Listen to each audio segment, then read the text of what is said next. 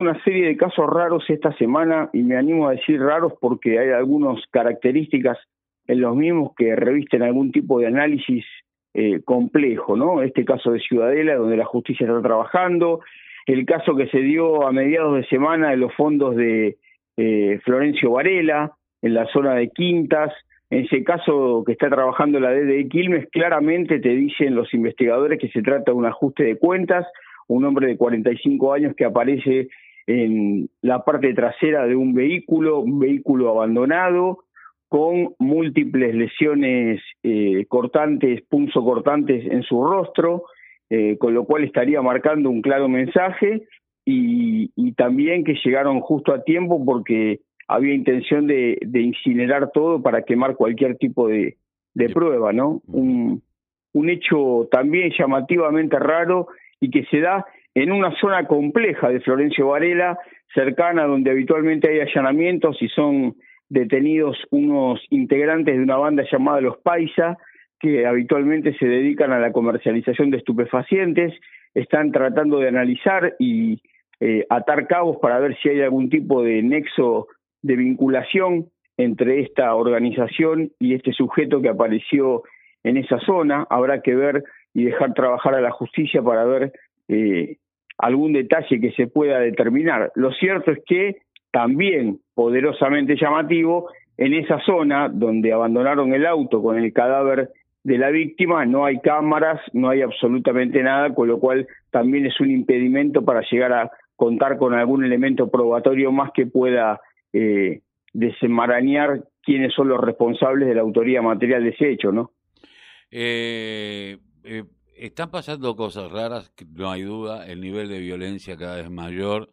yo decía que yo no soy de tener discursos reaccionarios, ni mucho menos, pero que cada vez me da más miedo que mi pibe camine más de 10 cuadras de casa, que lleve el celular, eh, yo ya no hablo por celular en la calle, eh, y siento que hay una presión desde la violencia, hace un rato vimos cómo atropellaban a un vendedor ambulante eh, tras una pelea en un colectivo, hay una, una ebullición, pero también hay, corregime, y lo que veo un, mucha zona liberada por parte de la policía de la provincia. Eh, o tal vez no haya los efectivos o los efectivos no tienen la capacitación como para hacer previa inteligencia o esta connivencia con la delincuencia, ¿no? No sé si decir eso. Yo me animo a decir que hay una conjunción de factores, Tafa. Eh, por un lado, me parece que no hay eh, recursos, es decir, no hay la cantidad de personal ni de móviles necesario para cubrir el nivel de violencia y deterioro social que estamos atravesando hoy, agudizado por un año y medio de, pandemia, eso por un lado. Por el otro lado, tenemos la consecuencia de eh, medidas que en su momento fueron con, visos electoralistas, me refiero a la eh, muy precaria formación de la policía local, que muchos de ellos se han incorporado a la fuerza y que no tienen la preparación necesaria para cumplir funciones de seguridad. Vuelvo a reiterar, habrá buenos, eh, mejores, peores, pero lo cierto es que no nos olvidemos que allá por 2015, en seis meses de preparación los tiraron a la calle con un arma. ¿sí? Y me animo a decir los tiraron, porque me parece que fue apresurada esa medida. Eh, las escuelas de formación policial eh, fueron, me parece a mí, con, con una formación bastante pobre para los que en su momento buscaban esto de ingresar a la fuerza como una salida laboral más que con una vocación de servicio y bueno, me parece que los resultados están a la vista, ¿no? Digo, me acuerdo, por ejemplo, del caso eh, de un joven en la zona de Espeleta, al cual lo abordaron, le robaron el arma y luego lo mataron. Es un caso que está en nuestro departamento judicial, está a la espera de juicio, el, caso de Zurita, José Zurita, ahí me acordé el nombre, eh, hombre que fue abordado, le robaron su arma y cuando se quiso resguardar en un supermercado le pegaron un tiro por la espalda. Mira cómo fue el nivel de, de, violencia y el nivel de, de gravedad con respecto a lo que era la policía local, que debieron, esto quizás mucha gente no lo sabe, debieron cambiar hasta el color del uniforme, porque el color del uniforme era un color azul Francia al principio, y que los, que, los distinguía claramente. Y los delincuentes sabían que eh, no estaban tan... Eh, Totalmente. Y luego modificaron y le dieron un uniforme que es bastante semejante o se asemeja bastante a lo que es el de la bonaerense y bueno, pasan un poco más desapercibidos. Pero digo, hasta ese nivel tuvo que ir la situación donde claramente los eh, jóvenes que formaban parte de las filas de la policía local estaban totalmente expuestos al accionar de los delincuentes que sabían claramente que no tenían la preparación adecuada y por eso los abordaban, les robaban armas, ni hablar tampoco, pero bueno, tenemos que ir más ya en un tema más complejo, muchos casos que se han dado de egresados de la policía local que lamentablemente se han quitado la vida con el propio arma que les habían dado para cumplir funciones de seguridad, ¿no? Un tema mucho más delicado y mucho más complejo también. Sí, o de aquellos chicos que estaban en el operativo Sol y uno jugando con el arma mató a otro. Eh, bueno. estas cosas eh, fueron el principio y todo por un, eh, como decís vos, por un tema electoralista. Bueno, ¿cómo viene el tema bueno, se encontró al final a Contreras, estaba en un hospital de San Isidro. Afortunadamente. Afortunadamente. Este hombre de 58 años que había desaparecido el 25 de noviembre y su familia reclamaba la aparición, bueno, apareció en un hospital de al norte del conurbano bonaerense. Pero ¿qué cosas están pasando en el Departamento Judicial Quilmes? La semana que viene el fiscal Darío Provisionato va a recibir a los familiares de Francisco Cruz, o no sé si los va a recibir o van a mantener un encuentro virtual. Eh, cuando uno dice recibir o mantener una reunión en estos tiempos que estamos atravesando, a veces son encuentros que se dan mediante la virtualidad, ¿no? eh, a los familiares de Francisco Cruz, el joven que apareció en Florencio Varela, en el año pasado ahogado en una tosquera y que había sido detenido por algunos efectivos de la policía eh, ahí en la zona de cercana a Ingeniero Alan. Bueno, está investigando el fiscal, está la Comisión Provincial por la Memoria atrás de todo este tema y van a recibir a los familiares para ver, supongo yo, algún tipo de avance en la causa o escuchar algún tipo de petición por parte de la familia como del particular damnificado, en este caso los las abogadas de la Comisión Provincial por la Memoria. Un caso que la comunidad varedense está pidiendo certezas y, avances porque no está claro las circunstancias en las cuales perdió la vida Cruz. No, eh, y justamente ese lugar donde eh, la policía había dicho en su momento que lo había dejado.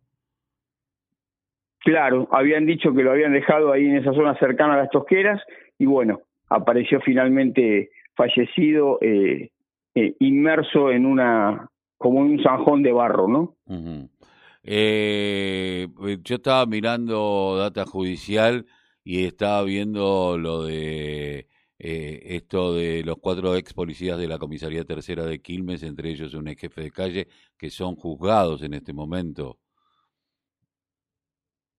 Hola. a ver, eh, decime. Eh, sí. Se, entrecortaba. Se entrecortaba. Te decía que cuatro ex policías de la comisaría tercera de Quilmes, entre ellos eh, habían, no sé qué, qué situación había sucedido, a ver, para que estoy buscando, tratando de que ellos, el jefe de calle, son juzgados por extorsionar a un joven entre los imputados se esto, esta gente que era de la fiscalía, eh, de la comisaría tercera de Quilmes. Está en data. Sí, es un caso, sí. un caso que, que se está produciendo, está en las primeras instancias de análisis del debate y está avanzando hacia eh, ver qué es lo que va a suceder. Es, eh, se están sustanciando, se están ventilando las pruebas y las están exponiendo las partes, ¿no? El otro caso, el otro caso que es por lo menos llama la atención, no voy a, no voy a hacer juicios de valor, que llama la atención es el del el médico, el falso médico, ¿no? Que fue detenido ahí en la clínica cita en la calle Bransen, eh, que tenía eh, pedido de captura activo de la justicia de San Martín, tenía una condena a cumplir con tobillera electrónica por una morigeración con la cual había sido beneficiado de la justicia de la Ciudad Autónoma de Buenos Aires. Y eh, sorpresivamente eh, estaba atendiendo, atendiendo y recetando, ¿eh? recetando. ¿Cómo se llegó a esto? A partir de una investigación de la D de Quilmes y de que un, policía se hizo pasar por un paciente, fue, lo filmaron recetando y bueno, elemento más que contundente para poder proceder a la detención. Ahora, la pregunta que uno se hace es, porque a mí me llama poderosamente la atención esto, y lo traigo a colación el caso de Lavallol también. Cuando buscan un médico, podemos ir vos, yo, cualquier hijo de vecino, presentarse y decir, bueno, yo soy médico cirujano, ¿puedo atender? Digo, te deben pedir el título, debe haber un cotejo de la matrícula profesional. Creo que deberían, deben estar inscritos en un, en un colegio provincial, ¿no? Son todos datos que se pueden cotejar y claramente se puede quedar evidenciado si una persona realmente acredita ese título o es trucho, me parece a mí. Bueno, eh, digo, hay, hay una nota esta semana en página 12 sobre los médicos anticuarentena y antivacuna, en los cuales muchos de ellos eran tipos que eh, habían sido, le habían sacado la habilitación por, estaban inhabilitados por mala praxis, pero se presentaban en otras provincias y nuevamente empezaban a ejercer la, la medicina eh, y que pasan por tres o cuatro provincias. Me parece que acá el colegio médico tiene que empezar a mirar eh, de qué manera evita estas situaciones, que eh, no va a ser en un 100%, pero van a ser mínimos los casos, que estamos encontrándonos con muchos médicos truchos, y sobre todo en, un, en una clínica que no tiene una muy buena historia. Como la pero escuchame una cosa, eh, a, ver, al médico de Lavallol le encontraron más de 300 historias clínicas de niños.